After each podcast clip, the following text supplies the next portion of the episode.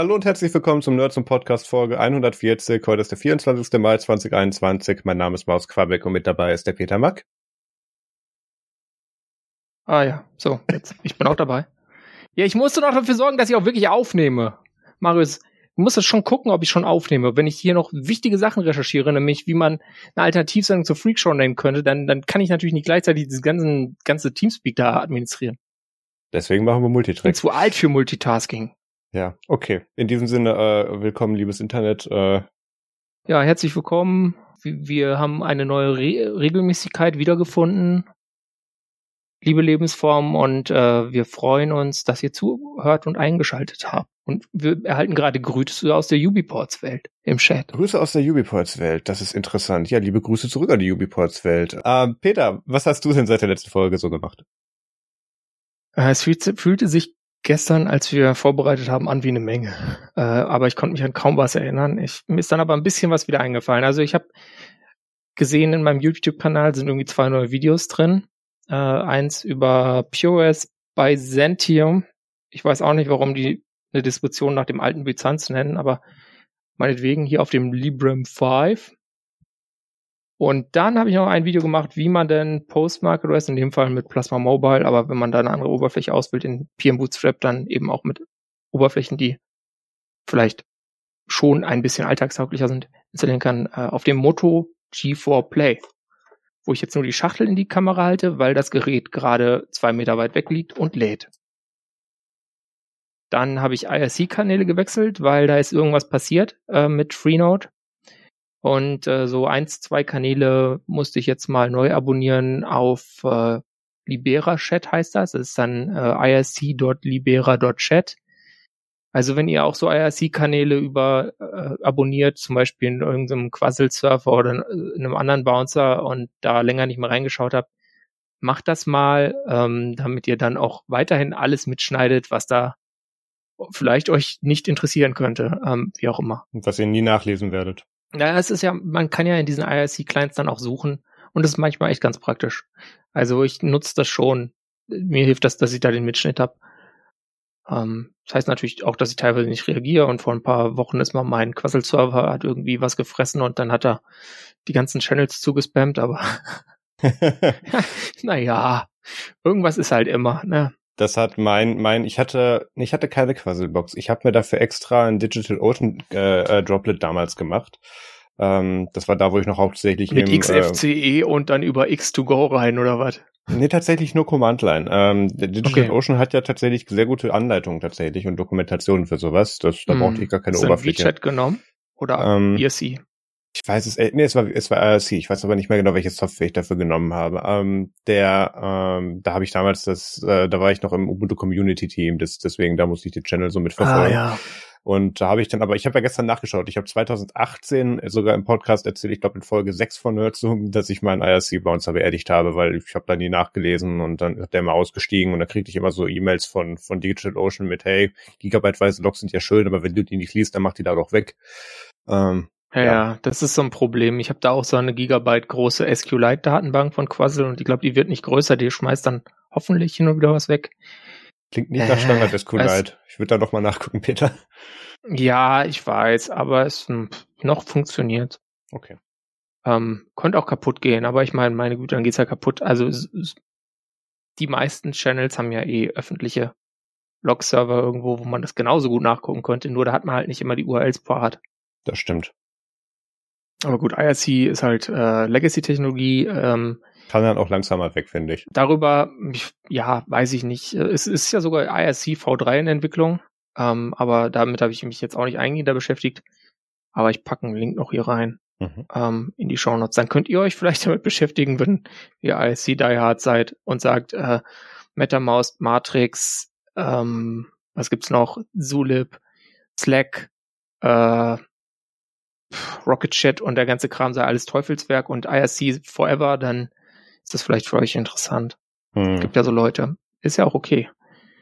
Ähm, ja, ich habe dann noch geflucht ein bisschen äh, letztes Wochenende. Da war ich nämlich bei meinen Eltern und meine Eltern haben so 9,7 Zoll iPad Pros mhm. und sie haben MacBook und iPhone und so, ja. Und dann hatte ich so einen schönen Ordner mit so PDFs auf dem Mac angelegt. Äh, so Dokumenten, die man jetzt nicht unbedingt durch die Cloud speichern will, so Gesundheitsdaten, sag ich mal.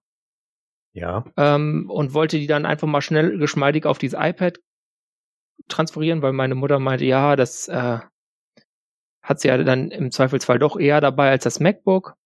Und ja, dann machst du mal Airdrop senden von so einem Ordner auf so ein iPad. Kommt raus. In dem Fall kam raus, geht gar nicht. Da kam auch gar nicht dieser Annahmedialog, der da eigentlich zu kommen hat.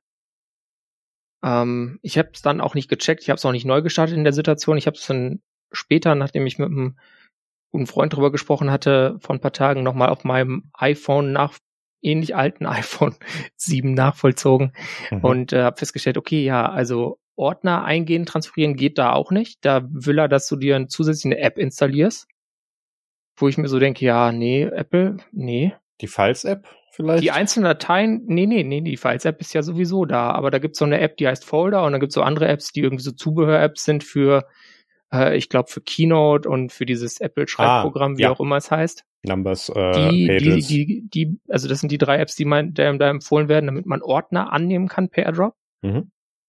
Ähm, und ja, also jedenfalls da hat dann auch die Übersendung äh, an, also Sendung von per AirDrop von PDF-Dateien auf das Gerät überhaupt nicht funktioniert. Äh, weswegen ich dann ja mit Bauchschmerzen meine Nextcloud dafür hergenommen habe, ähm, weil meine Eltern wollten das jetzt nicht in die iCloud tun. Ähm, aus Gründen, die ich jetzt vielleicht nur eingeschränkt auch selbst nachvollziehen kann, aber ist halt so, ne, muss man dann respektieren. Macht man das so, ähm, aber das, das war was, da habe ich mich wirklich geärgert, da dachte ich echt so, what the fuck? Und gut, anscheinend hätte ich wahrscheinlich dieses alte iPad Pro da nur neu starten müssen und es wäre gegangen, jedenfalls die Dateiübertragung, aber dass ich da halt nicht sagen kann, hier, ich habe hier einen Folder mit drei Unterordnern und den schicke ich jetzt mal geschlossen rüber, per AirDrop von einem Apple-Gerät aufs andere Apple-Gerät finde ich schon erbärmlich. Und das ist jetzt meiner Meinung nach schon ein Zustand, der existiert und der ist nicht okay. Ich will keine fucking Third-Party-App installieren. Ach, das damit ist ich, ich dachte, das wäre First Nee, das ist irgendwie von Johnny Developer äh, so ein Doodle-App da. Weißt du, da habe ich einfach keine Lust das drauf. Das kann ich dann aber nicht wirklich nachvollziehen, weil ich verschicke auch Ordner. Wenn du gerade irgendwelchen Shootings sind oder so, verschicke ich die ganzen RAW-Dateien auch iOS-Geräte. Von auf ja, Mac ja, geht's, das ist kein Problem. Aber auf genau. iOS-Geräte geht halt nicht. Und da ist halt das Problem. Wenn die jetzt sagen, dass ihr dummes iPad mit dem M1-Chip jetzt ein richtiger Computer ist, dann müssen sie sowas schon mal ein bisschen drin haben, ehrlich gesagt. Das ist sonst ein bisschen erbärmlich. Aber okay. gut, Rand Ende. Marius, was hast du gemacht? Du hast gute Laune, ich merke das. Ich übernehme mal direkt. Äh, ich habe Software gesucht, ähm, ich habe jetzt im Zuge meiner Steuererklärung so Sachen machen müssen wie Rechnungsnummern nochmal neu vergeben und äh, andere schöne Dinge, weil da leider in der Sounds Vorbereitung like was schief liegt. Ja, das, das ist das Problem. Ich habe einen eigenen Nummernkreis für Angebote und einen eigenen für Rechnungen und ähm, dann gibt man manchmal, äh, kriegt man manchmal nur so ein Angebot mit durchgestrichenem Posten und sowas zurück, tippt das ab und nimmt dann die Angebotsnummer, äh, weil ich das bisher einfach nach Vorlagen und nicht mit der Software gemacht habe, weil sich mein Auftragsvolumen, also das das Volumen also sich in Grenzen hielt äh, bisher. Also da konnte man das noch schön über Vorlagen lösen. Aber so langsam wird das zu viel. Und ähm, deswegen habe ich auf Twitter so ein bisschen nachgefragt, ähm, so an die selbstständige Blase, was es denn da so für Software gibt und was da genutzt wird. Und da gab es tatsächlich auch einiges an Feedback zu. Ähm, und das, das werde ich alles mal durchtesten. Tatsächlich auf der äh, von der Mastodon-Seite gab es tatsächlich auch einiges Feedback. Ähm, da, da waren dann so Sachen dabei wie Mein Büro Desktop, äh, Harvest, äh, Grand Total und Faktorama. Faktorama wurde ein paar Mal genannt. Ähm, Chris hat noch Monkey Office genannt, sehe ich gerade. Gilly hat mir Fastbill News, äh, Fastbill noch empfohlen. Äh, und LexOffice hat Michael noch empfohlen. Mit LexOffice stehe ich so ein bisschen auf Kriegsfuß, weil das musste ich schon mal verwenden und das war so, ja, dann vielleicht doch lieber SAP. Das ist, da war nicht so viel zwischen. so schlimm. Ja, es ist, das ist aber wohlgemerkt auch schon ein paar Jahre her. Also es kann sein, dass sich das geändert hat. Da werde ich mal ein bisschen durchgehen und schauen, ob sich da noch was getan hat. Aber wenn ihr noch mhm. Tipps habt, so gerade für so, ähm, ich, ich habe so, ein, so ein Auftragsvolumen von vielleicht 20 bis 30 Aufträgen im Monat. Ich muss da Angebote und Rechnungen vorausschicken äh, können. Ähm, das, das muss alles einigermaßen templatefähig sein, weil ich äh, muss sowohl auf Englisch als auch auf Deutsch Rechnungen ausstellen. Äh, ich habe viele internationale Kunden. Und äh, wenn ihr da Tipps habt, dann äh, schreibt die bitte in die Kommentare oder mir auf Twitter oder in den Chat nutzen slash chat. Ähm, oder irgendwie unter den Flat auf Twitter, keine Ahnung. Aber da, da müsste ich zunächst mal eine neue Lösung finden, weil sonst ähm, ist das nächstes Jahr mit der Steuererklärung wieder anstrengend. Das ist jetzt immer schon so ein Akt. Ähm, was habe ich noch gemacht? Genau. Ach so, äh, ich habe einen Librem 5. Ähm, ich es mit der Powerbank rauskriege. Hier, ich habe einen Librem 5, der Peter auch. Ähm, Peter muss es weiter zentriert halten, wenn der Stream es auch sehen soll. Genau. Ähm, das äh, hat der hat der Pierre mir mitgegeben, weil demnächst kommt auf nerdzoom.de ein Artikel zu ähm, zu dem ersten Eindruck von Librem 5 von Peter. Der heilige Gral. Ja, geht so. Ähm, Es ist so, so ein bisschen wie diese, die, diese, ähm, dieses schwarze Ding aus 2001. mh, Odyssey im Weltraum. ja, genau. Ist auch ungefähr gleich schwer. Ich, ich würde gerne auch ganz kurz meinen ersten Eindruck geben. Ähm, ich weiß nicht, ob wir die gleiche Revision haben, Peter. Weißt du das? Hast du da mal mit Haben Pierre wir. drüber gesprochen? Wir haben, beide okay. Evergreen. Weil das, das ist sogar die Evergreen-Variante. Okay, interessant. Mhm. Ähm, ich war doch überrascht, ähm, wie wertig tatsächlich die Verarbeitung von dem Ding trotz allem ist. Und dann habe ich mir wieder in den Kopf gerufen, gut, wenn man das Projekt lang genug verzögert und oft genug nochmal nach Geld fragt, dann kommen da auch gute Sachen bei raus, wenn sie überhaupt rauskommen. Das ist hier offensichtlich der Fall. Ähm, ich war, meine Euphorie ging genauso weiter, als ich das Ding dann hier zu Hause in die Steckdose stecken wollte, um da sowas wie Strom reinzukriegen, weil es ging nicht mehr an. Ähm, hat sich das erstmal geweigert. Es geht tatsächlich nur über meine alte Enker Powerbar, dass der Strom reingeht. Aber irgendwie auch nicht so zuverlässig, stelle ich gerade fest, weil das Ding hat jetzt mal irgendwie 5% Akku, ist richtig heiß gerade. Die Batterie bestimmt nicht. Ich habe alle Modems ausgemacht, bevor die Frage kommt. Ähm, ja, der Akku ist kalt. Der Rest, das Ding überhitzt, das Ding überhitzt im Leerlauf. Ich check es Ja, einfach da ist nicht. irgendwie, ich glaube, die, die Ladeelektronik kommt mit deinem Zeug nicht kram, äh, klar. Ich habe das gleiche Problem. Ich habe das gleiche Problem. Ich lade das auch nur mit dem Originalnetzteil von dem Teil, weil alles andere funktioniert nicht. Das ist jetzt nicht so eine hohe Und, Gunst. Äh, äh, hier, Äh, ja, äh, 3 das Ampere. Habe ich hier auch. Ja, ich weiß auch nicht. Also ich hoffe, dass sie da softwaremäßig noch, sie müssten daran eigentlich noch was machen können. Äh, außer sie haben ihre Ladeelektronik komplett verkackt, aber ich glaube nicht. Da sind einfach Chips drin, vielleicht brauchen die eine neue Firmware. Vielleicht kann man da auch schon selber was updaten, aber es ist halt dann nicht so, dass es automatisch läuft und dann bleibt es halt erstmal scheiße. Ja, dann lass bei der Ähm, Software bleiben. Ähm, das, ich war schon einerseits sehr irritiert, als ich das Ding in, in meine super neue äh, Super Tank Pro Powerbank gesteckt habe, die ja eigentlich Mhm. mit allem Gott und die Welt auskaspert, was da jetzt für Strom durchfließen soll. Und die hat dann einfach nur eine Fehlermeldung angezeigt, nach dem Motto, will kein Strom, zieh ab. Ähm, und dann, dann habe ich das hier kurz angeschlossen und das hat dann kurz geleuchtet, aber es lädt offensichtlich nicht. Es lädt jetzt auch nicht mehr über die Powerbank. Aber es wird verdammt heiß dabei. Also irgendwas macht es wohl mit dem Strom. Ähm, ja, der, der es- Ladechip verheizt den. ist eine ganz große Katastrophe. Ja, das wird genauso sein. Ähm, das nächste ist die, ist so die, äh, die Benutzeroberfläche. Ähm, es, es bedient sich halt, als würde man GNOME mit dem Finger bedienen.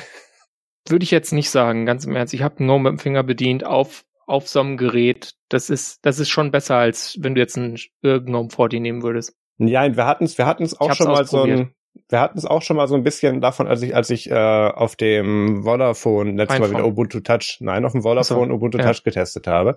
Und ähm, auch so, so Sachen, wenn man da wischt, dass dann was weggeht oder Sachen, die man einfach erwartet, die da nicht passieren, sondern da muss man irgendwo anders vorsichtig hinklicken, damit dann was anderes nicht passiert. Das ist genau dieses, was das so instabil in der, in der, in der Benutzerführung ähm, sich anfühlen lässt, auch wenn das vielleicht sehr stabil ist. Ich habe mit der Software selber noch nicht viel gemacht, da gucke ich, dass ich bis zur nächsten Folge was machen kann. Aber dazu mal Also zum ersten Eindruck vom Librem 5. Wenn es bis dahin noch Strom hat oder wieder Strom nimmt. Keine Ja, solltest dir von Pierre das, das richtige Netz dazu geben lassen. Ich glaube, anders wirst du damit überhaupt nicht glücklich werden. Okay. Noch nicht mal für Fotos. Ja, eigentlich wollte ich ja nur ein Titelbild für deinen Artikel machen, aber naja, Ja, das kannst ja dann, das reicht ja. Da reichen ja 5% Akku. genau. ähm, dann habe ich äh, jetzt hier mein ganzes Smart Home Gedöns über Homebridge am Laufen. Und da habe ich mit dem Philipp Häuser, einem ehemaligen Arbeitskollegen von mir, einen Livestream dazu gemacht äh, am Samstag. Und äh, der Livestream lief so gut tatsächlich, äh, dass meine Kamera direkt asynchron war. Deswegen muss ich das nochmal bearbeiten und noch hochladen. Aber wenn ihr die Folge hört, ist es wahrscheinlich schon wieder online. Ähm, da haben wir so, sind wir so durchgegangen, wie man Homebridge einrichtet auf dem Raspberry Pi, wie man so Geräte damit verheiratet, was man da noch so einstellen kann. Philipp hat sehr viel erzählt, was man da alles noch so, so Spezialitäten einstellen kann, was er so ähm, bei sich zu Hause automatisiert.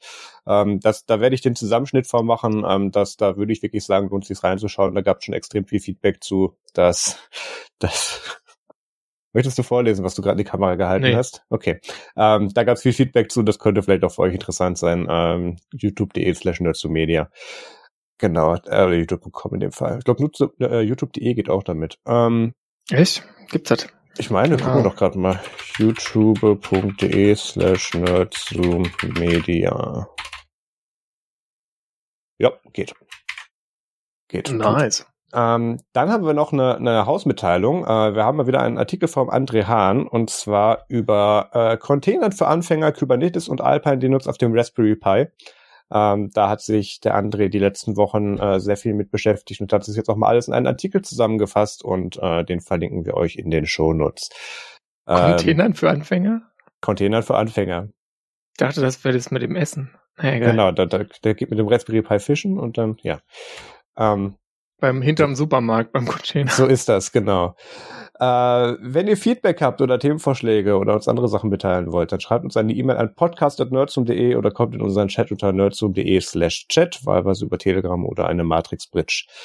Genau, äh, ansonsten äh, kommentiert unter dieser Folge auf nerdsum.de, wenn da alle sehen sollen. Ähm, das ist so für alle eigentlich am besten, weil dann muss man sich dann irgendwo anmelden und Dinge tun.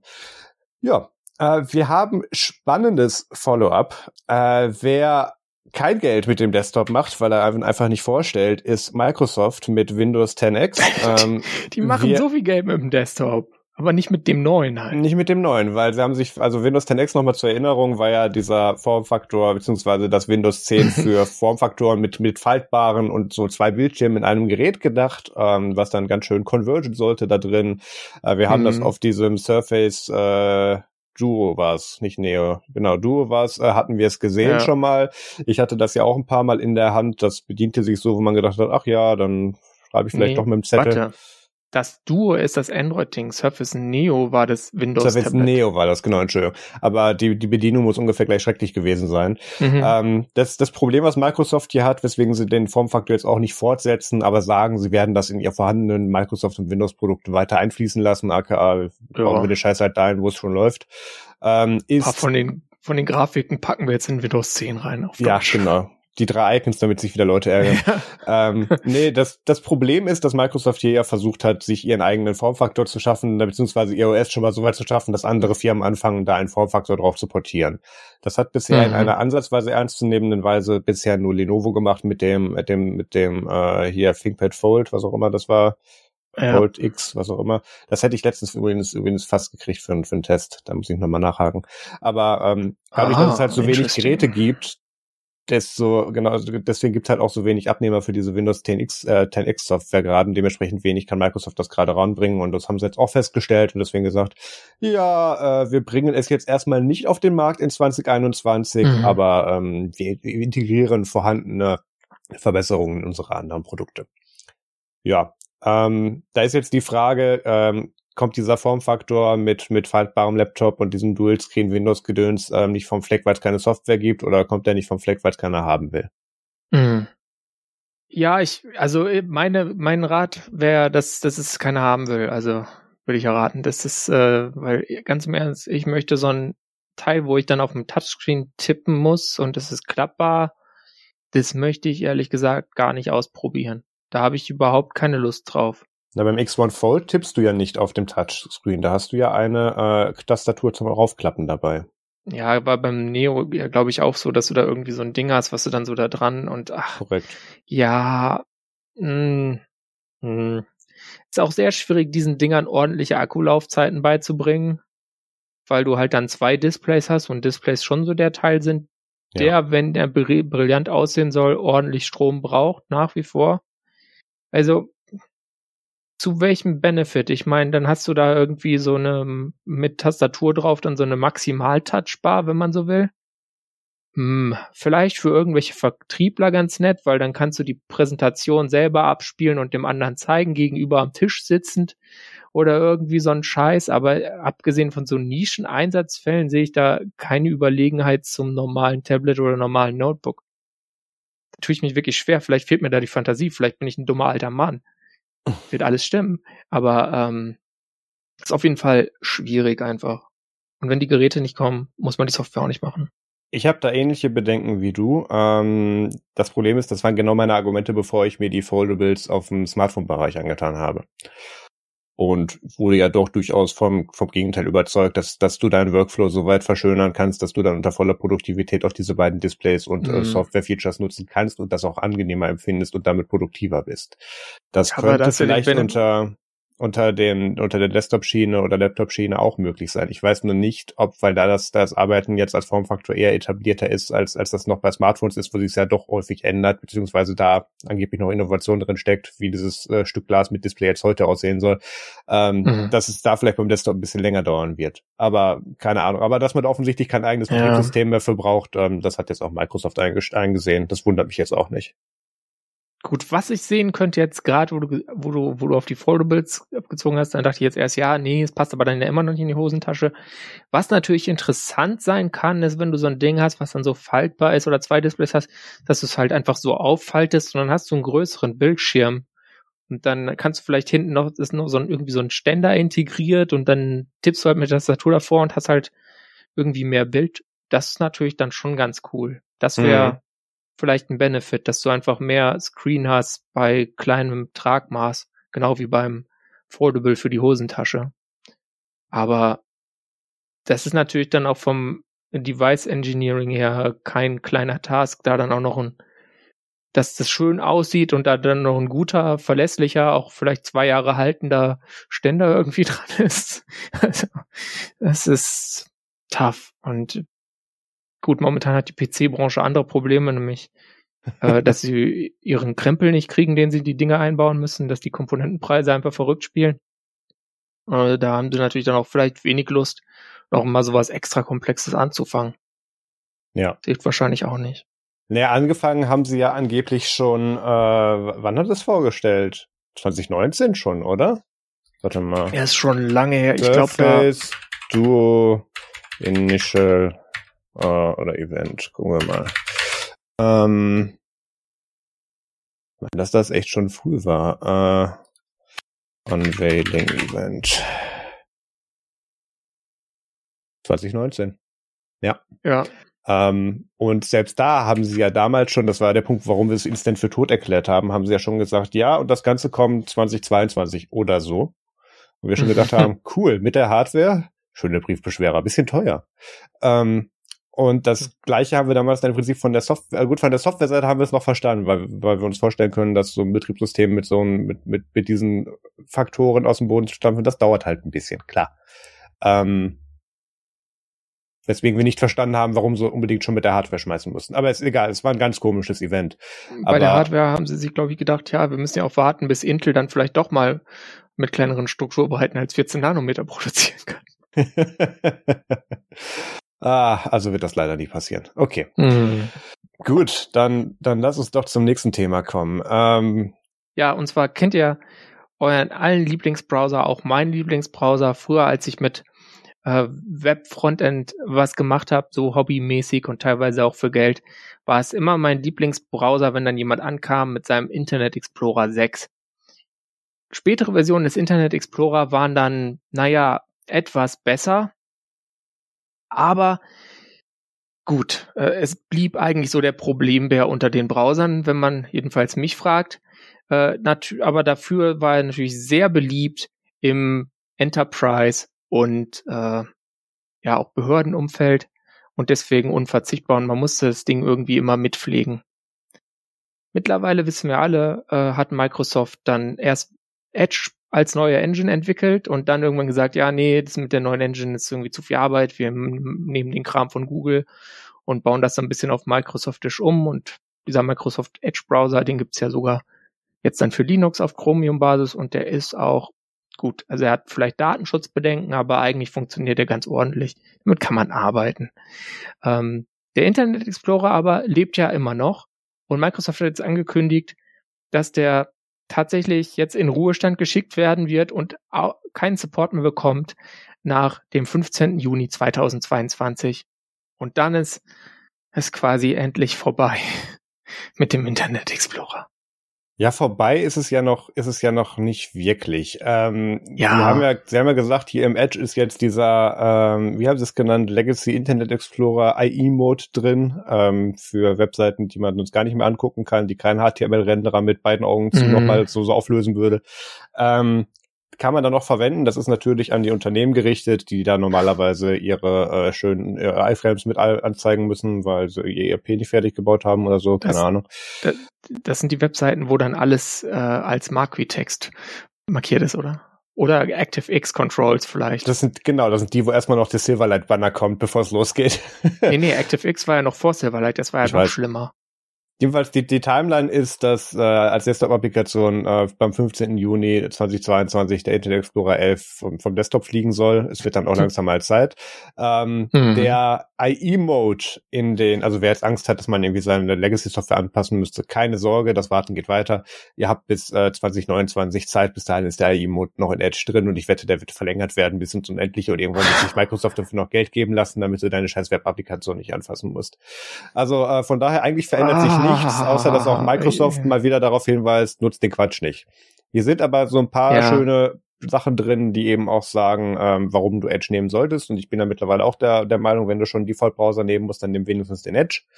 Ähm, mhm was die da mittlerweile an Sicherheitsfeatures von, von Chrome übernommen haben, äh, Kompatibilitätsmodus, Produktivitätsmodus, dass du da gerade auf, auf mhm. äh, Lowspec-Geräten dann so Tabs äh, schlafen schicken kannst oder automatisch schlafen gehen, damit die dir nicht den Akku und die CPU ziehen. Ähm, Sicherheit an sich habe ich schon gesagt. Also da, da gibt schon ein paar Gründe für das zu verwenden und ähm, es hat auch Vorteile, den Default-Browser, der vom US-Maintainer gepatcht wird, vielleicht im, Kooperativ äh, im Corporate-Umfeld einzusetzen, denn ja. den Case kann man machen. Weniger ähm, Arbeit. Sowieso das. Und der hat auch coole Features, muss man auch mal sagen. Also diese, das Vorlesen diese Vorlesefunktion von dem Teil ist wirklich gut. Ich habe mir da, also das hat mich teilweise bei meiner Diplomarbeit gerettet, dass ich mir da einzige, einige Paper mal vorlesen lassen, wenn irgendwie die Augen nicht mehr mitspielten. Mhm. Ähm, das ist schon ganz gut. Also, oder dass man Sachen gut annotieren kann, so farbig, dass man auch ummalen kann. Ist auch manchmal ganz lustig, kann man irgendwie Leuten auf News-Webseiten eine Brille dran malen. Also das ist ein cooles Feature einfach. Na gut, jetzt kannst du aber über Chips reden. Jetzt kann ich über Chips reden. Ja, Kartoffelchips sind lecker und äh, TSMC, ähm, das ist Taiwan Semiconductor, die haben zusammen mit der taiwanesischen Nationalen Universität oder National Taiwan University NTU und dem Massachusetts, Massachusetts Institute of Technology, dem MIT, äh, große Fortschritte gemacht äh, in Bezug auf die Entwicklung eines 1 Nanometer Chips, ja, und haben das angekündigt. Jetzt vor in der letzten Folge haben wir über IBMs 2 Nanometer Chip-Entwicklungen gesprochen und ja, die haben jetzt gesagt, nee, komm, wir schaffen nochmal die Hälfte, ein Nanometer. Und sie nutzen dafür äh, Halbleiter, den Halbleiter Bismut ähm, und so weiter. Gut, diese ganzen Engineering-Details sind aber jetzt noch nicht so super relevant, weil die diese, diese ein Nanometer Node wird jetzt erstmal nicht in Einsatz kommen ähm, TSMC plant drei Nanometer Produktion für die zweite Hälfte 2022. Das Spannende ist jetzt ja auch, jetzt gehen dann diese schönen äh, Hintertür-Deals los mit, ähm, wer möchte uns denn die Produktionsstraße ähm, am meisten mitfinanzieren, damit ihr dann beim ersten Load mitmachen dürft und dann vielleicht auch beim zweiten mehr Rabatt kriegt, weil beim ersten ja. müsst ihr ja die Hälfte wegschmeißen gefühlt. Also, Tim Apple hat schon angerufen, ich bin mir sicher. Genau, wir nehmen alles, danke. Ähm, oder so. Nee, das, das wird interessant. Also da, da passiert gerade echt viel Schlag auf Schlag. Also gut, außer bei Intel, haha. Aber ähm, ja. hier geht's die letzten Wochen schon gut ab, was die Richtung betrifft. Ähm, wir sollten tatsächlich auch mal ein Feature über diese gesamte Strukturbreiten-Thematik oder so mal machen. Ich muss mal gucken, ob ich da vielleicht unseren Herrn Raffaelner den Sturmflut reaktiviert für kriege, der die Supercomputing-Abteilung beim KIT leitet. Oder ich glaube stellvertretend mhm. leitet. Ähm, da vielleicht kann der mal vorbeikommen wieder, muss ich mal schauen. Äh, da sollten wir mal drüber reden, das wird langsam wieder relevant. Gut. Ähm, was haben wir denn jetzt? Okay, seriöse Teil der News ist vorbei. Kommen wir zu dem unseriösen Teil der News und zwar zu den AirTags. Äh, da hatte ich ja schon beim letzten Mal gesagt, dass es ist das dass mich das industrielle Design oder das Interaktionsdesign von den Dingern nicht so ganz überzeugt, um es freundlich zu formulieren. Ähm, und da haben wir jetzt verschiedene lustige Sachen, die Leute gebaut haben, damit sie diese Teile dann trotz ihres Standarddesigns verwenden können. Zum einen ist das ein 3D gedrucktes Hüllchen das dann ein AirTag mit einer dieser Siri Remotes, was diese alte Apple TV Remote, die glaube ziemlich universell als furchtbar befunden wurde, mit dem Touchpad kombiniert, damit man die mal zwischen den Sofakissen wiederfindet, weil die ja irgendwie flach und glatt ist wie ein Stück Seife und dann schnell da verschwindet. Das ist schon mal ganz nett. Das heißt, da kann man jetzt dann sein iPhone mit dem U1-Chip halt draufhalten und dann findet man seine Fernbedienung wieder. Gut, ich meine, andererseits hat so ein iPhone auch so eine Apple TV Remote App, aber naja, wie auch immer. Kann man auf jeden Fall jetzt machen. Ähm, dann hat jemand auf YouTube AirTags so modifiziert, dass er daraus eine Karte machen kann, die ins Portemonnaie passt. Dazu hat er die Dinger aufgemacht, hat einen Rahmen gemacht und dann die Batterie woanders integriert, dass das Ganze halt nochmal dünner ist und flacher und dann halt ein bisschen dicker ist als so eine handelsübliche Kreditkarte, damit man das Portemonnaie halt damit wiederfinden kann, was ja auch ganz praktisch ist. Man könnte natürlich auch so einen normalen AirTag da einfach reintun, aber das trägt dann halt auf und ungleichmäßig, dann gehen vielleicht eure Karten kaputt. Also das würde ich auch nicht empfehlen. Und dann hat noch jemand äh, so ein Ding gebaut, damit man das ans Hundehals halt machen, als man machen kann, falls der Hund wegläuft und äh, dann mit dem iPhone hinterherjagen wollte oder so. Siri kommt ich würde ja eine Hundepfeife empfehlen, aber warum nicht? Ja. Kommen wir jetzt zu größeren Produkten als diesem oder hast du dazu noch was zu sagen? Ich bin nur gerade überlegen, ob ich dich nochmal triggern soll wegen dem Design, aber ich lasse es mal, das machen wir nächste Woche wieder. Ich finde es äh, ich find's ja ganz cool. Also das zeigt ja, dass trotz diesem Standarddesign die Leute das einfach nutzen und damit Sachen machen, die sie halt wollen und schnell Lösungen finden, weil das ging jetzt ja wirklich sehr schnell. Und das zeigt ja auch, dass es jetzt nicht so ist, dass man das Ding aufmacht und dann ist es gleich kaputt, sondern man kann damit auch basteln. Ja, ähm, das ist das ist auch ein Zeichen für die Qualität des Designs dann letztlich irgendwie. Oh, das ist die Replaceable Battery, also das, ja. ich, ich erwarte den Kniefall vom Apple Store bei dir demnächst. Ähm, nee, das äh, ist, ist vom Design her natürlich schon interessant. Einerseits müssen die das Ding ja so so Bulky in Anführungszeichen bauen, damit sie da äh, einerseits die Batterie reinkriegen und weil die Rückseite ja tatsächlich als als ähm, äh, als Lautsprecher schon fungiert. Das ist ja wirklich die Hülle, mhm. die, die später da vibriert, über die die Töne ausgegeben werden. Ähm, ja. Das von daher, das macht vom Design her schon Sinn. Ich bin mir wohl, sie hatten seit 2019 Zeit, warum nicht? Ich bin mir fast sicher, dass sie da noch weitere Modelle von rausbringen werden, die dann auch vielleicht so als in Cards oder so gedacht sind oder dass sie das später dann, jetzt wo es das Zeugs draußen ist und jetzt dann die, die, die, die Timeline jetzt so ein bisschen aufholen kann von den Produkten, die sie geplant haben, dass wir sehr viel mehr den U1-Chip, ähm, den W1-Chip in den äh, anderen Geräten vielleicht auch irgendwann in einer Serie Remote wiederfinden werden. Mhm. Ähm, aber was halt das sehr Interessante ist, weswegen sie das, glaube ich, nicht von Anfang an rausgebracht haben, ist, dass die ja gerade im Supreme Court sich so ein bisschen mit Anti-Competitive Behavior rumschlagen müssen und ähm, oder den Anschuldigungen dessen. Und Teil dann sehr schnell um die Ecke kommt, weil Teil ist ja immer noch sollte, dass ähm, die nicht im Feindmeilen-Netzwerk so weit mitspielen dürfen, wie sie es gerne würden, dass sie keinen Zugriff auf den W1-Chip haben ähm, und dass Teil zum Beispiel auch ein Produkt herstellt, was genau so eine Karte ist, die du in den Geldbeutel machen kannst. Also es, ich glaube schon, mhm. dass sie da noch ein bisschen mit der Timeline spielen, aber ich bin, gehe davon aus, dass das kommt.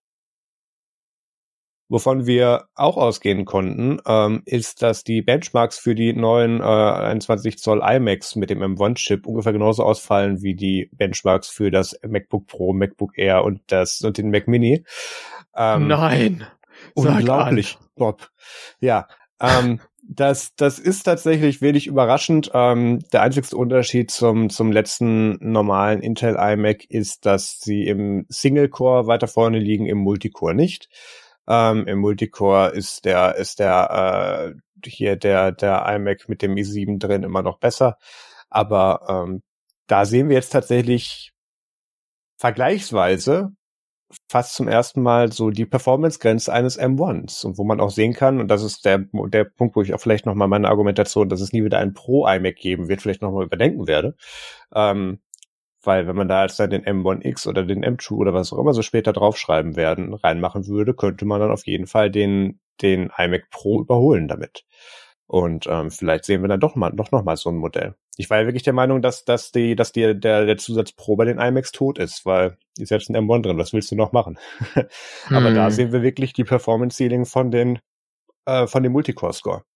Und ähm, da kann man ja. dann noch was rausholen. Also das Ding ist, äh, man muss da bedenken, Multicore und die, die meisten Sachen, die du machst, sind auch im Productivity-Bereich Single-Core, äh, Single-Core-Threads, äh, äh Single-Core-Tasks. Im Multicore hast du vielleicht mal gute ähm, äh, Prozesse, die vielleicht dann sowas wie rendern oder die dir vielleicht mehrere Sachen parallel geben, aber das sind dann meistens sehr kurze Workloads, weswegen dir der Multicore nicht immer viel bringt. Du willst eigentlich gute Single-Core-Werte haben. Zumindest im Productivity-Bereich. Das kann man alles wieder umdrehen, ich weiß. Ja, aber ähm, äh, nichtsdestotrotz, die neuen iMacs sind draußen. Äh, ich empfehle das Unboxing-Video von Al Justine. Die hat sich mal wie, üblich alle Farben geben lassen und hat das dann mal unboxed in, in ihrem oh. Studio-Wohnzimmer. Ja, es ist wirklich cool. Ich habe ja echt gedacht, dass mir dieses Video die Frage, nach welcher Farbe ich denn gerne haben würde für das Produkt, was ich gar nicht brauche, abnehmen würde. Ähm, hat's aber nicht, weil die Farben sehen alle aber ganz gut aus. Schade, dass, dein dass die Fächer in deinem Regal hinter dir nicht groß genug sind. Sonst könntest du da einfach einen in jeder Farbe reinstellen. Ja, ne, habe ich auch schon überlegt. Ich könnte hier dann ja sowas hingehen und, und sagen, ja. ähm, aber ich kann ja einzelne Bretter rausnehmen. Obwohl, mhm. da müsste ich sägen, weil da, da, das, das passt nur in so einen Viererblock ja. rein, das wird nix. Mhm. Naja. Ähm, ja. Ja. Zum Glück nicht. Aber ich habe tatsächlich schon überlegt, mir dann irgendwie so, so ein, in ein paar Jahren, dann, wenn wir in Gelting im Studio sind, dann so einen abgeranzten iMac dann in zum Beispiel in, in ist ja nicht Product Red, das ist ja rosa, was die da eigentlich haben, einfach nur als Setpiece hinzustellen. Weil ähm, mir gefällt die Farbe von vorne nicht, aber den wird man dann ja nicht sehen. ist da dann ja davor. Nee, irgendwie sowas. Ich meine, das sind wirklich sehr ja, schöne Farben, noch, muss man wieder sagen. Hängst noch ein paar, paar, paar Speichermedien dran und nutzt es als NAS oder als als Ding, was irgendwie ein bisschen FFmpeg rechnet die ganze Zeit, damit es nicht nur rumsteht. Da habe ich doch die Wolke für. Nee, mir fällt aber gerade ein, ähm, weil ich es hier auch gerade in der Hand habe, ähm, warte mal, ich stimme auf die Szene um. Äh, ich habe ja hier wieder das ganze D-Brand-Zeugs, beziehungsweise mein, mein, äh, mein iPad Air habe ich jetzt auch mal so in, in D-Brand-Sachen eingekleidet. Das ui, gibt's ja für die iMacs auch schon. Also notfalls brauche ich mir die Farbe einfach selber, die ich da haben will. dass sich D-Brand zwar vergolden, dass sie da so früh im Vinyl rumschicken, aber naja.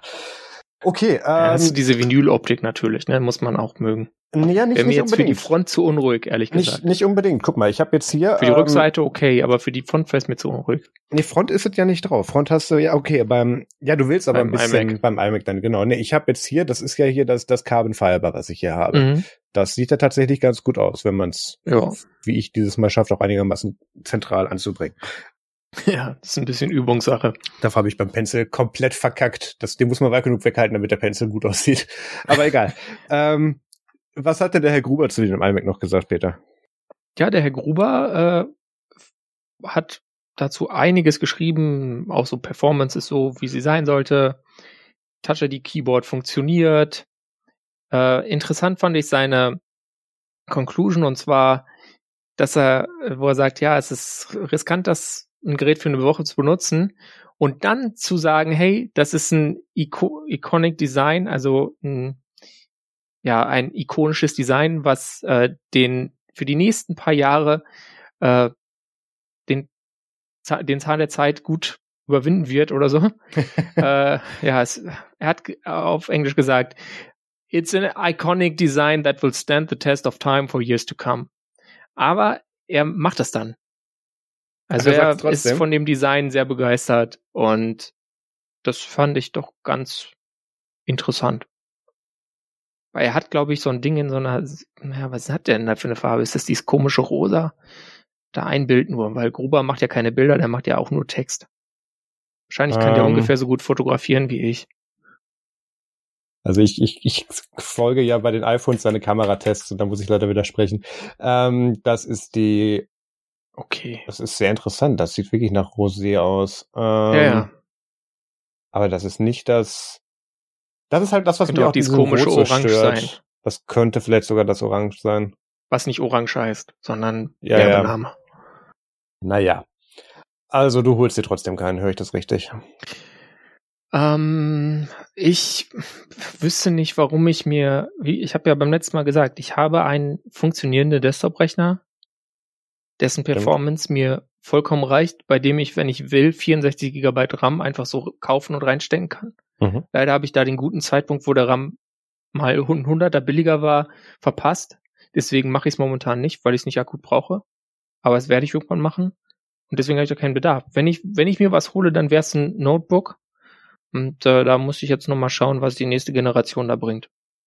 Ja, kann es auch sein, dass ich mir dann trotzdem so einen M1 MacBook Air oder MacBook Pro hole. Ja, lass nicht vergessen, ähm, ich habe ja schon gesagt, wenn, wenn ich da den Trigger schneller drücke, dann kann, kriegst du vielleicht günstig mein, mein, mein hier M1 MacBook Pro. Ja, sowas. Das wird ja auch das, nicht schlecht. Das ist mehr so meine, meine Zukunftsperspektive. Da. Ich bin am überlegen, ob ich für meine Eltern einen iMac äh, tatsächlich hole, aber das. Ja. Wenn meine Eltern nicht. mich fragen würden, hey, wir brauchen einen neuen Desktop-Rechner, würde ich ihnen wahrscheinlich auch dazu den empfehlen, weil das ist, glaube ich, was. Damit haben die keine Probleme und damit habe ich dann auch damit keine Probleme. das ist ja immer das Wichtige bei Elterncomputern. Da kann ich dann noch sagen, ruf den Apple Care sofort an, dann schaltet er sich drauf. Mhm. Genau dass die sind ja ausgebildet, mit, mit, äh, mit DAOs dann auch um, umgehen zu müssen. Ach ja, ähm, mhm. du, du hast mir extra noch schlechte Nachrichten ins Stock gepackt. Ja, musste ich. Und zwar ist es leider so, dass äh, spacegraue Magic Keyboards, Trackpads und Mäuse leider äh, discontinued sind.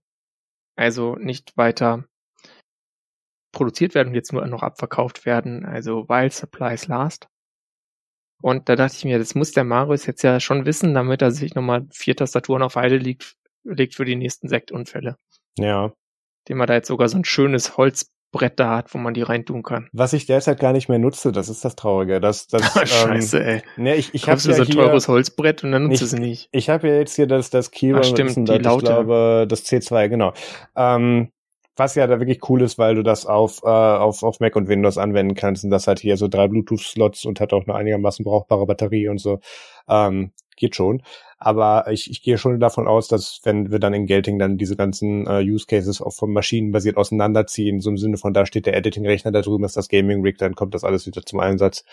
Ähm, da, da werden dann schon Sachen mit passieren. Ja, ich, ich denke aber tatsächlich, dass es eher so ist, ähm, wir haben ja mit den neuen iMacs eine neue Magic Keyboard Generation gekriegt, die auch vom Design anders ist. Ich nehme einfach mhm. an, dass sich das jetzt nochmal anpassen wird und sobald es dann das Pro-Modell gibt, weil ich einfach nicht glaube, dass sie Space Gray wegschmeißen, das glaube ich einfach nicht, dass sie das als Farbe ausschließen für immer, sobald es dann da den, vielleicht auch wieder den iMac Pro äh, mit Apple Silicon gibt, dass es dann auch dann die neue Generation genau dieser Farbe geben wird. Könnte ich mir vorstellen. Und ähm, da muss ich warten, ja. bis sich mein sündhaft teurer Holzhersteller ähm, geupdatet hat und dann kommt das ins Haus. Hm. Mac Pro ist ein gutes Stichwort. Da haben wir ja. auch noch eine Story zu. Da hat Bloomberg was rausgefunden und zwar, dass es ein 40-Core Mac Pro mit Apple Silicon geben wird und dass ein High-End Mac Mini in Development sei. Ähm, zu einem größeren iMac, den wir gerade schon angesprochen haben, steht dazu leider nichts. Ähm, aber wäre natürlich auch wahrscheinlich, dass wenn es ein stärkeren Mac Mini gäbe, dass es dann auch einen entsprechenden iMac gäbe, der vielleicht noch mal ein bisschen größeres Display hätte. Ja. Mhm. Steht aber nicht zu. Ähm, wie gesagt, äh, lest euch das selber durch, wenn euch der Mac Pro so hart interessiert. Ähm, bei Bloomberg-Gerüchten bin ich auch irgendwie mittlerweile nicht mehr ganz so, dass ich sage, ja, das wird sofort passieren. Reiskorn große Chips, Peter. Ja. Auf Supermicro Motherboards. Der Supermicro Aktienkurs hat sich echt auch bedankt, glaube ich, dafür. Oh ja. Da wird auch noch mal was kommen, wenn die mit dem Thema durch sind. Das war doch nur ein Shorter. Na, ja. egal. Ich Bloomberg musste noch mal kurz, ich brauche mal kurz Geld, ich habe noch nicht genug, genau. Ähm, oder sind die nicht auch unter Murdoch mittlerweile? Weiß ich nicht mehr. Egal. Ähm, ich bin jetzt gerade überlegen, was wir aufgrund der Zeit als nächstes machen, ähm, weil die iPad-Zusammenfassungen sind gar nicht so interessant, außer du hast da was Schnelles, was dich interessiert. Nee, ich habe ja heute auch schon über iPadOS gerantet. Ähm, auch in diesen Reviews steht quasi, äh, ja, ist toll und schnell, aber ob man die Performance mit so iPad-Apps so leicht nutzen kann, schwierig, wissen wir nicht. Ja. Gerade das Display, das Mini-LED-Display vom großen 12,9 Zoll iPad soll richtig krass gut sein. Ähm, aber gut, das ist ja jetzt ist ja auch zu erwarten, weil Mini-LED-Technologie ja. ist ja auch bei den Fernsehern sehr beliebt und also das soll wohl wirklich Spaß machen, darauf auch mal einen Film zu gucken. Ja, ich, ich habe da im, im deutschen Reviewer-Kollegenkreis auch echt nur Gutes drüber gehört, aber auch eingehend, und das gleiche kann ich auch bestätigen mit meinem iPad Air. Ähm, ja, tolle Hardware, was machen wir denn damit? Ähm, mhm. Wir warten darauf, dass hier die Pro-Apps draufkommen. Ich will hier Final Cut drauf sehen. Dann kann ich auch schon mal überlegen, ob ich dann vielleicht nicht halt M1 MacBook aus dem Rucksack ziehe, sondern vielleicht im Zug dann auf dem Ding weiterschneide oder so. Gut, dann kommen wir wieder ja. die Formathölle, dass der Scheiß später miteinander kompatibel sein muss, damit der mir dann nicht beim Rendern am Rechner auseinanderfällt. Aber ähm, solche Sachen, da muss es langsam hingehen tatsächlich, weil du kannst diese Hardware nicht weiter hochziehen. Wir hatten ja kurzzeitig so diesen Gedanken, wo wir nicht wussten, wohin biegt Apple jetzt ab. Sagen sie, hier, what's the computer? Das ist jetzt ein Computer für immer und nur das. ähm, dann haben sie festgestellt, nee, Leute kaufen trotzdem alles, was wir herstellen. Deswegen ähm, machen wir einfach weiter wie bisher. What? Aber fassen die Software nicht mehr an. Ja, also ich hoffe tatsächlich, dass wir auf dieser WWDC, die ja, glaube ich, äh, nächsten Monat schon ist, ähm, einiges zu den Pro-Apps und auch zu iPadOS sehen werden und ähm, in Gottes Namen mach den Bootloader auf, damit da einer macOS draufschmeißt. Es ist mir egal, ich will damit arbeiten können. Dafür ist die Hardware einfach zu teuer, um das, um das nur als Consumer-Device zu benutzen. Deswegen bin ich ja jetzt auch, und ich finde übrigens auch der Meinung, dass dafür das R zu teuer ist, was ich mir ja gekauft habe. Ähm, mhm wenn ich mir jetzt das Mini kaufe für, keine Ahnung, je nach Ausführung, für zwischen 5, 400 und 600 ja. Euro als Media Consumption Device, das, das kann man sich noch schön reden. Und das hält ja auch lange. Aber das, wofür dieser Formfaktor gedacht ist, nee, nicht für den Preis. Ja. Bei den kleineren hast du dann natürlich das Problem oder günstigeren, dass du dann immer noch diesen alten Look hast quasi und ja, das war ja der Grund, warum ich mir das R geholt habe. Wenn sie das Mini im neuen ja. Design gebracht hätten, ich hätte es sofort bestellt. Nee, aber jetzt, jetzt habe ich dann halt das.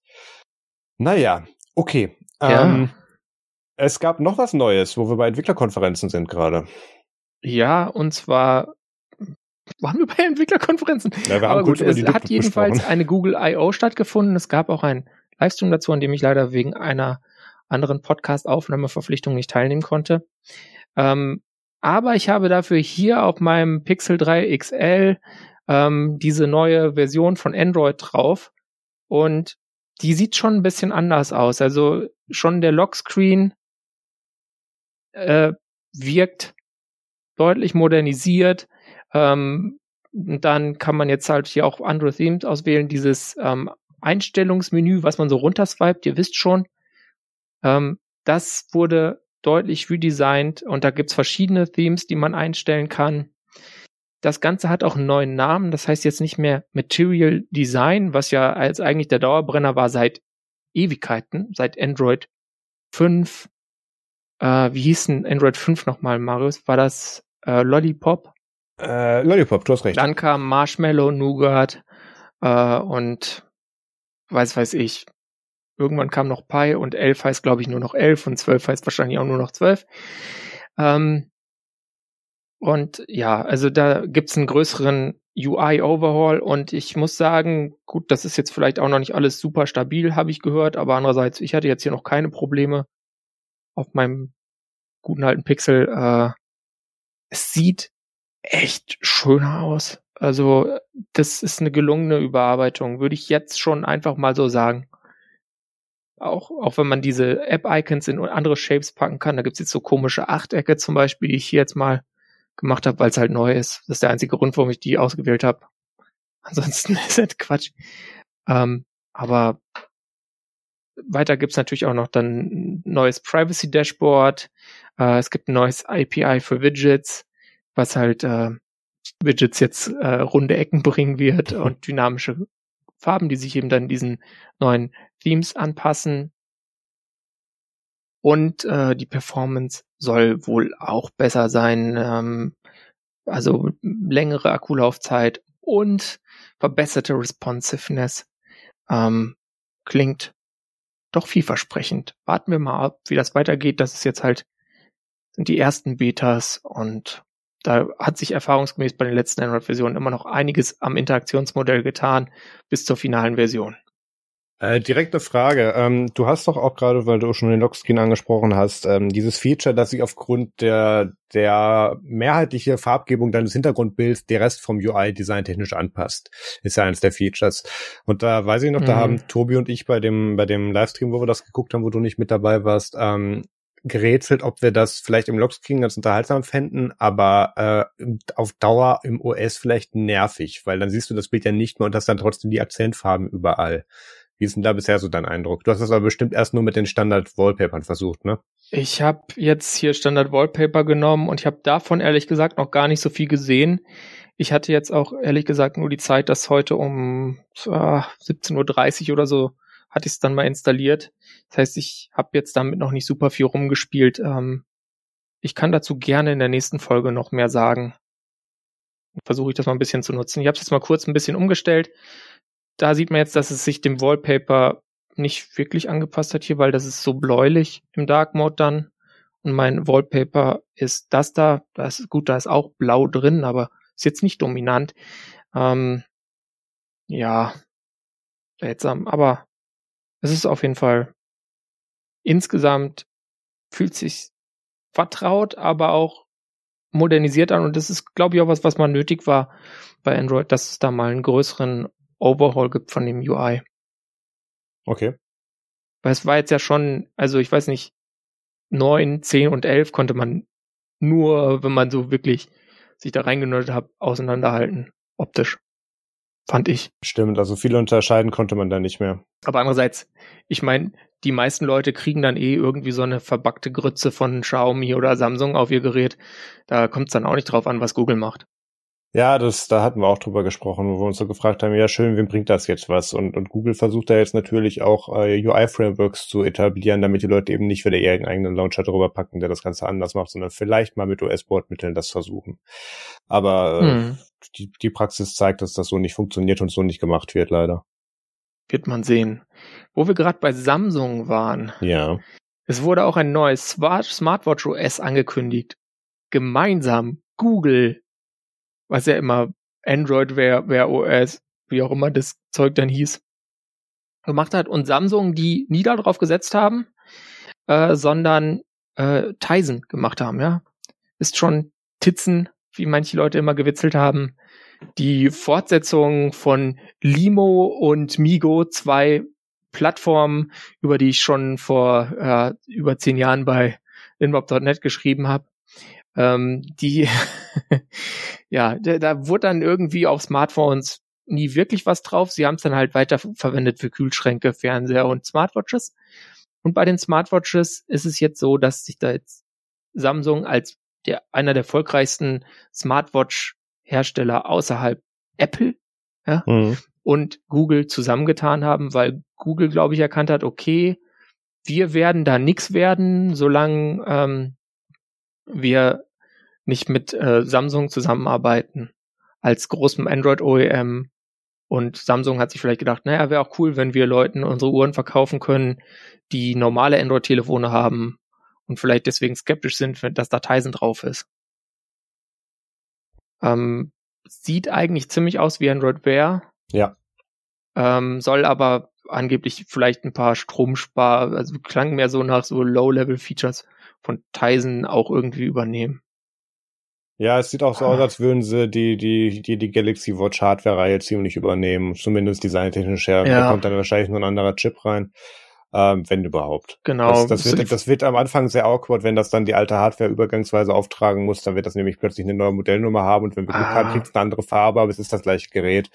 Das wird interessant. Hin und wieder haut haut ja Samsung, Samsung kann ja selber Chips dafür produzieren, sonst haut Qualcomm hin und wieder mal einen neuen Smartphone-Chip auch raus. Also da, da wird sich schon irgendwas finden lassen an Hardware, aber das ist jetzt eher ein Thema für den Herbst. Also vorher hm, werden wir da nee. nichts weiter sehen und dann äh, schauen wir mal, ja. Aber interessant ist es trotzdem und ich äh, frage mich jetzt, ob das jetzt heißt, dass Tyson endgültig tot ist. Ähm, es sieht stark danach aus. Ja, Mensch, ey, die armen Enlightenment Developer. Naja, egal. Naja, also ich weiß nicht, ob vielleicht nicht schon eine, äh, schon eine Erlösung ist. Die werden seit Jahren von Samsung im Keller gehalten und so alle paar Jahre mal gefüttert. Ja, und stimmt. dann kriegen die so einen Kühlschrank, wo sie sagen, hier, mach mal Display und dann. Du dachtest dir so, ich mach hier, mach hier weltweit Endlich kriegen Smartphones. wir Geld, Funding. Ja, und dann machst du Kühlschränke. Nein, also äh, was ich aber tatsächlich spannend finde, wo man jetzt noch nicht so viel in der Ankündigung zu gesehen hat, ist, wie das jetzt tatsächlich mit der mit der Fitbit-Kooperation äh, mit Google aussehen wird. Ähm, der Kauf wurde ja endlich genehmigt. Ähm, Google darf mhm. da jetzt mhm. endlich überweisen oder offiziell sagen, ist jetzt unseres. Und ähm, was, was ich halt immer noch nicht weiß, ob sie die wegen der Software oder der Hardware gekauft haben. Ich fand beides jetzt nicht so geil bei Fitbit. Ja, obwohl im Vergleich zu was? Äh, vielleicht war es im Vergleich zu was du auf dem Android mal kriegst, war das dann doch noch das Beste, was du haben kannst. Egal. Ähm, naja, also mm, ist so die Frage. Fitbit war halt für das, also es gab andere, die das gleiche geboten haben wie Fitbit gefühlt, aber ja. halt preisgünstiger. Mhm. Ähm, das war so ein Ding, sonst teilweise waren diese Fitbits vom Industrial Design auch nicht so überzeugend. Äh, einige waren auch echt extrem hässlich. Ich finde es auch immer noch sehr schade, dass Pebble von denen gekauft wurde und dann nichts ja. Pebble-mäßiges kam. Ja. Aber andererseits, wer weiß, vielleicht jetzt. Ey, das, das naja. Fitbit Charger R hat auch einem Stück Totenfleisch oh, Puls messen können im Flugzeug. Ja. Da habe ich Videos ist von. Doch cool. Also welches ja. Gerät kann schon bei einem toten Stück Fleisch? Das ist ein Feature. Kein das Feature würde ich für bezahlen. Du hast recht. Okay, ähm, wir, wir müssen uns ein bisschen ranhalten. Wir haben noch ein paar ja. Themen. Ganz kurz hier so ein anderes Feature und zwar gibt's ja dieses Chrome OS und ähm, ich habe ja auch so ein Chromebook ähm, von Asus, das ist so ein ganz kleines 10 Zoll Gerät und darauf kann man schon längere Zeit äh, Linux-Apps installieren.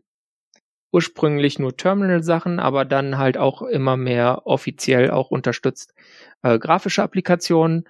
Und dieser Linux-App-Support auf Chromebooks geht jetzt aus der Beta raus und ist dann quasi offiziell und kein Beta-Feature mehr. Das heißt auch, dass die Updates ähm, quasi für dieses, diese Linux-Apps gleichzeitig angewendet werden mit Chrome OS System-Updates, äh, was ganz gut ist. Das hat sonst immer so eine Verzögerung gehabt und ja, dann bist du da irgendwie in so einem unklaren State auf deinem äh, Linux-Terminal in dem Chromebook. Ähm, also auf jeden Fall ganz nett. Also für die, die mit Chromebooks äh, ernsthaft arbeiten äh, wollen, äh, ist das, glaube ich, ganz nett, dass das weitergeht. Äh, außerdem hat sich auch noch die Android-Variante bei, wird sie bei Chromebooks bald auf Android 11 angehoben werden. Und Google arbeitet nebenbei auch noch daran, dass äh, Android-Apps besser auf größeren Formfaktoren äh, funktionieren sollen. Aber andererseits, das haben sie auch gefühlt in den letzten zehn Jahren schon ein paar Mal gesagt und die Ergebnisse waren so ein bisschen äh, underwhelming. Vielleicht klappt's ja diesmal. Android 12X kommt dann. Oh ja. Okay. Ähm, und jetzt kann ich mir eigentlich was zu trinken holen, weil Peter darf jetzt über Bitcoin und Energieverbrauch renten. Da freue ich mich eigentlich schon den ganzen ja, Abend drauf. Wir, wir haben ja eigentlich eine Story zu Tesla hier. Und zwar hat Tesla ja vor einer längeren Zeit, vor ungefähr zwei Monaten, gesagt, hey, komm, ähm, wir könnt euch uns jetzt eure, unsere tollen Autos auch mit Bitcoin abkaufen. Und ähm, jetzt haben sie am 12. Mai gesagt, nö, doch nicht. Wollen wir nicht mehr. Ähm, sie haben anscheinend genug Bitcoins jetzt erstmal. Und wir wissen ja alle, Bitcoin ist so ein bisschen volatil. Was? Das könnte vielleicht so ein Grund sein, aber Tesla sagt so, nee, ähm, das Ding ist, äh, dass Bitcoin ja schon eine gute, also Kryptowährung ist eine gute Idee auf vielen Ebenen und so und wir glauben, das hat eine vielversprechende Zukunft. Aber das darf nicht so sein, wie es leider ist, nämlich dass es so einen großen äh, Umweltschaden bringt. Ja, es gibt dann immer diese Energieverbrauchsschätzung zu Bitcoin, dass Bitcoin sagt, äh, das heißt, ja, Bitcoin braucht so viel äh, Strom wie die Niederlande, wie, pf, keine Ahnung, vor ein paar Jahren war es Tschechien und so weiter. Und das kommt natürlich alles dann mit einem großen äh, Carbon Footprint oder CO2 Fußabdruck. Äh, und das ist natürlich so ein Problemchen. Und ah, ja, ich finde diese Zahlen immer schwierig, ehrlich gesagt, die da kommen. Weil man muss wissen, es gibt ja ganz unterschiedliche Hardware, mit denen Bitcoin gemeint wird, aber wenn man jetzt nicht weiß, wer mit was für Hardware wie viel meint, kann man den Stromverbrauch auch nur sehr schlecht schätzen. Ja. Das heißt, man muss da immer irgendwelche Annahmen treffen, weil die Leute werden es einem auch nicht unbedingt sagen, ob sie jetzt einen ASIC-Miner nehmen oder CPUs, was halt super ineffizient wäre, oder Grafikkarten, was so ungefähr in der Mitte ist. Und ja, je nachdem. Äh, das, man kann davon ausgehen, wenn man jetzt rational agierende Akteure annimmt, dass die Leute es nur mit Hardware meinen, die sich bei ihren Stromkosten halt trotzdem amortisiert über eine gewisse Zeit. Weil das sind ja die laufenden Kosten, die entscheidend sind.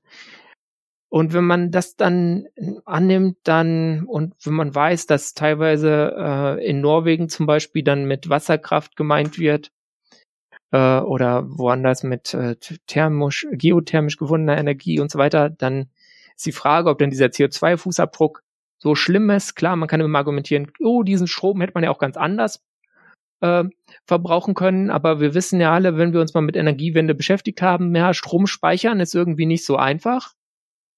Wasserkraft kann man da nutzen, solange der See oberhalb groß genug ist, dass man da viel hinpumpen kann. Aber sonst äh, ist das schwierig. Da gibt's dann die ganzen Leute, die da anfangen mit Wasserstoff irgendwie was zu machen, behaupten, man könne ähm, Wasser, mit Wasserstoff quasi die gute alte Gasinfrastruktur weiter nutzen. Spoiler kann man nicht, weil Wasserstoff ist viel zu flüchtig. Der kommt dir da aus den Gefäßen raus. Äh, aber gut, ähm, ja, das ist also dieses Problem von Kryptowährungen und Tesla will deswegen keine Bitcoins mehr nehmen. Ich glaube nicht, dass es ehrlich gesagt daran liegt. Äh, das ist halt jetzt so ein Marketing-Trick. Ich glaube, denen ist einfach Angst und Bange geworden, weil sie jetzt einfach so viel Bitcoin hatten. Also sie gedacht haben, ja scheiße, ey. Wenn das Zeug crasht, dann fällt am Ende unser Börsenwert und was weiß ich nicht alles. Und wie werden wir das denn los? Wir können es ja nur ganz langsam quasi in Fiat-Währungen wandeln ohne dass dann der Bitcoin-Preis crasht. Oder wir müssen es halt ewig behalten. Das ist aber auch, also es ist einfach vom Risiko zu groß. Das war auch, ehrlich gesagt, als sie das angekündigt haben, dass sie, dass sie jetzt Dan Current mit Bitcoin zahlen können, dachte ich so, okay, jetzt haben sie echt einen Verstand ist verloren. vorbei, ja. Und dann gibt's noch die ganzen regulatorischen und steuerlichen Implikationen davon, wenn man so Kryptowährungen hält. Äh, das ist auch nicht unbedingt ein Spaß. Ich weiß jetzt nicht, wie die Regelungen in den USA da genau sind, aber äh, international gesehen. Es ist auf jeden Fall irgendwo zwischen schwierig und fies.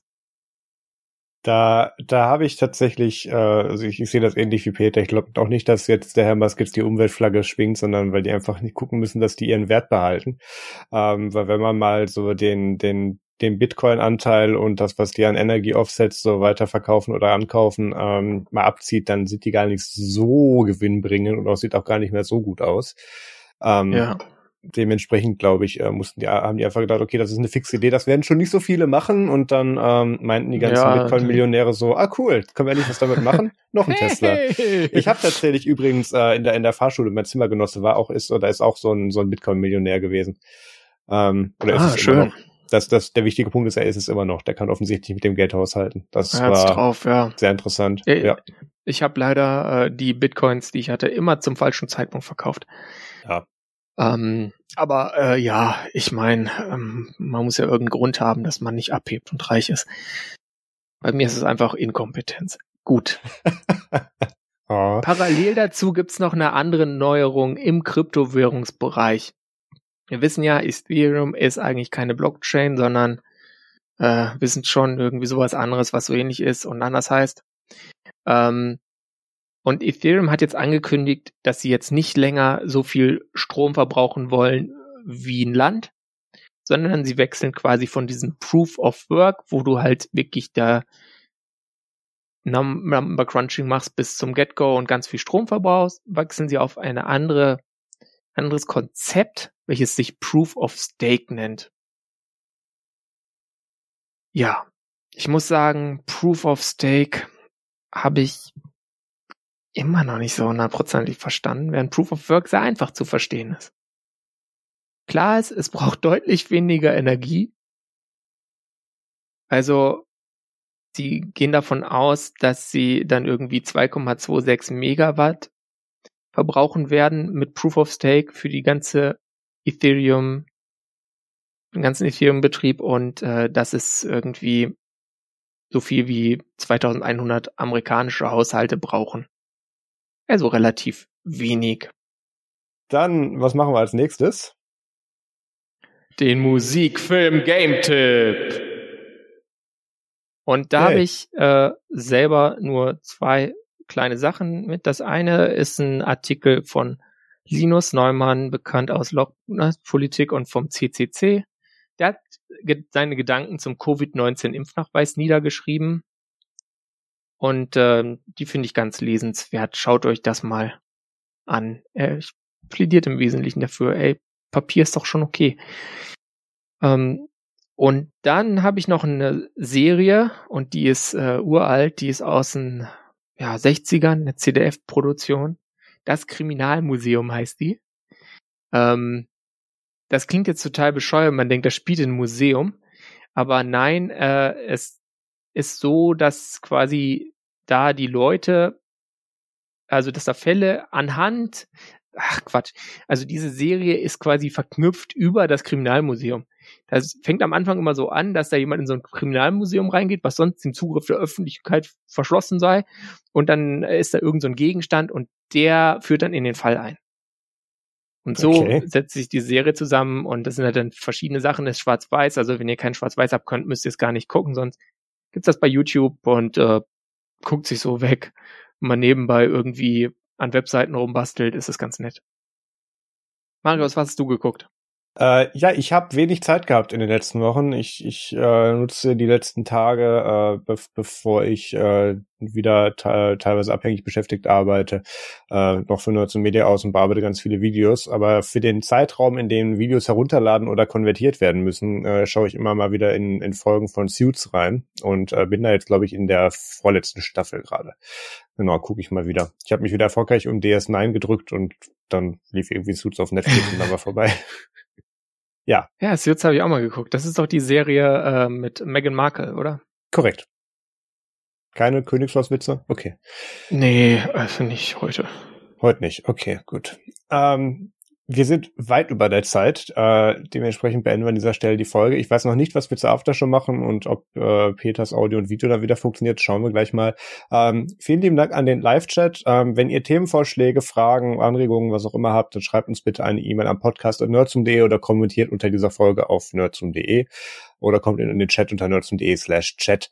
Wir hören uns hier in zwei Wochen wieder. Ähm, das ist dann die dritte Folge in Folge wieder. Das, das, da dürfen wir uns nicht dran gewöhnen. Das wird wieder ganz seltsam hier. Dann kommt hier wieder so ein Zwang auf. Komisch. Ja, vielen lieben, Dank fürs, vielen lieben Dank fürs Zuschauen. Macht es gut und bis in zwei Wochen. Ciao. Macht's gut. Nutzt Matrix, tragt eine Maske, lasst euch impfen, was weiß ich. Vielleicht könnt ihr auch IST nutzen.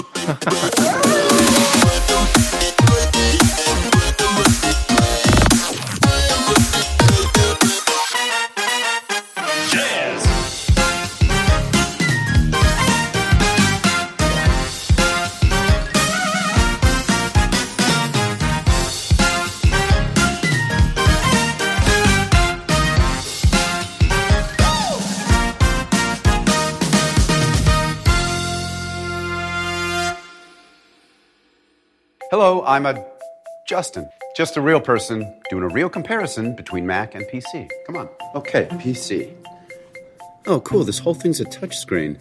Huh. And there's another one too. Wow. All right, and now for Mac.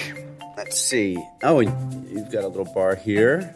Little baby one. Sorry, I didn't catch that. Oh, where's the mute button? Here's what I found on how to cook mutton. Oh, no, I, I don't want to cook mutton. What even is mutton?